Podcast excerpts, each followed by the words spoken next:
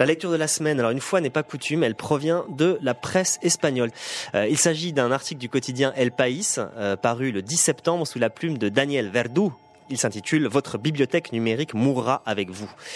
Une vie passée à explorer les bacs des magasins de vieux vinyles et à les classer obsessionnellement sur une étagère finit, nous dit l'auteur, par créer un patrimoine considérable. Mais aujourd'hui, c'est un peu différent. Le collectionneur obsessionnel, comme tout amateur de musique, achète œuvres rares, nouveautés et compilations dans des magasins numériques, en un clic.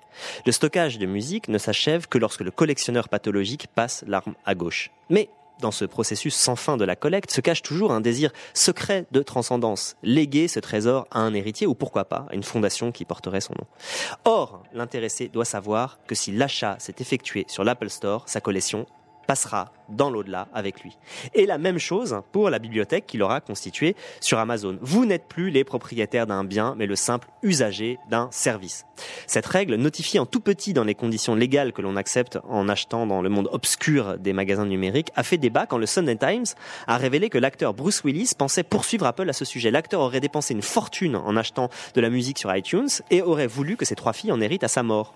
L'information fut partiellement démentie par la femme de Bruce Willis sur Twitter, mais le débat sur les conditions de transmission de l'héritage culturel a eu le temps de naître. On n'achète plus une chose donc, mais le droit d'en user. Ce qui est très américain, dit l'auteur espagnol de cet article, mais difficile à assimiler dans un pays comme l'Espagne.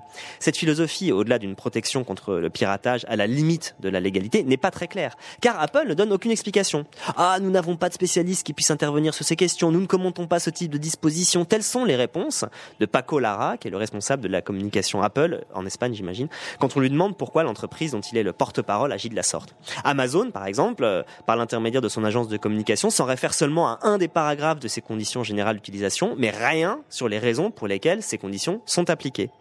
Ce qui arrivera à notre bibliothèque si les serveurs ou les entreprises qui fournissent ce service étaient détruits, nous n'en savons rien non plus. La musique et les livres que nous achetons appartiennent au compte de l'utilisateur qui les a téléchargés. Alors parfois, ils peuvent être téléchargés sur d'autres terminaux, mais ils doivent rester associés à cette identité. Par exemple, Amazon autorise le prêt de titres acquis sur un Kindle, mais pendant la période où ils sont disponibles pour un tiers, ils disparaissent du terminal du propriétaire. Une bibliothèque à laquelle, soit dit en passant, l'entreprise a un accès inquiétant, dit l'auteur de l'article. En juin 2009, souvenez-vous, Amazon a vendu par erreur deux éditions de 1984 et de La ferme des animaux de Orwell, deux éditions publiées par un éditeur qui n'avait pas les droits pour la diffusion en Europe. Amazon est entré dans les terminaux de ses clients, a effacé les livres qu'il ne devait pas avoir vendus et a rendu l'argent. Aussi vite et discrètement qu'un cambriolage nocturne, comme si l'éditeur était entré chez vous pendant votre sommeil, s'était servi dans votre bibliothèque et avait laissé un chèque en partant. Une atteinte notoire à la propriété privée, comme on disait dans ce monde des objets qui était le nôtre. Amazon s'est excusé. Au final, la question débouche sur des débats récurrents concernant la destinée de nos différents comptes, emails, réseaux sociaux, magasins numériques et de toutes les informations qu'ils y contiennent quand nous mourrons.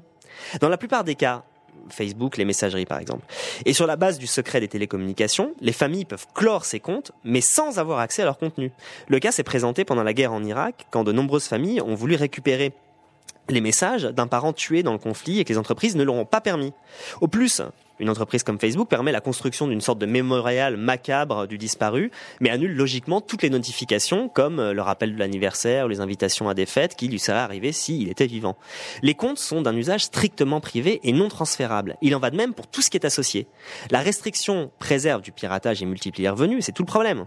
Par conséquent, si Apple découvre que l'usager d'un compte qui écoute des chansons, par exemple, n'est pas le vrai, ou partage les chansons, il peut fermer l'accès au service. Les biens immatériels, conclut l'article, nous le savions déjà, ne se possèdent pas. On ne peut en profiter que jusqu'à notre dernier souffle, mais pas un jour de plus. Voici pour ce texte auquel on pourrait ajouter un versant plus positif, je pense, parce que si euh, Internet, et si Internet était le début de la fin de l'héritage, dont euh, on sait qu'il est une des premières causes des inégalités. Alors c'est un peu malheureux que ça commence par la transmission des textes et de la musique, j'en suis bien conscient, mais pourquoi devrions-nous posséder tout ce que nous utilisons?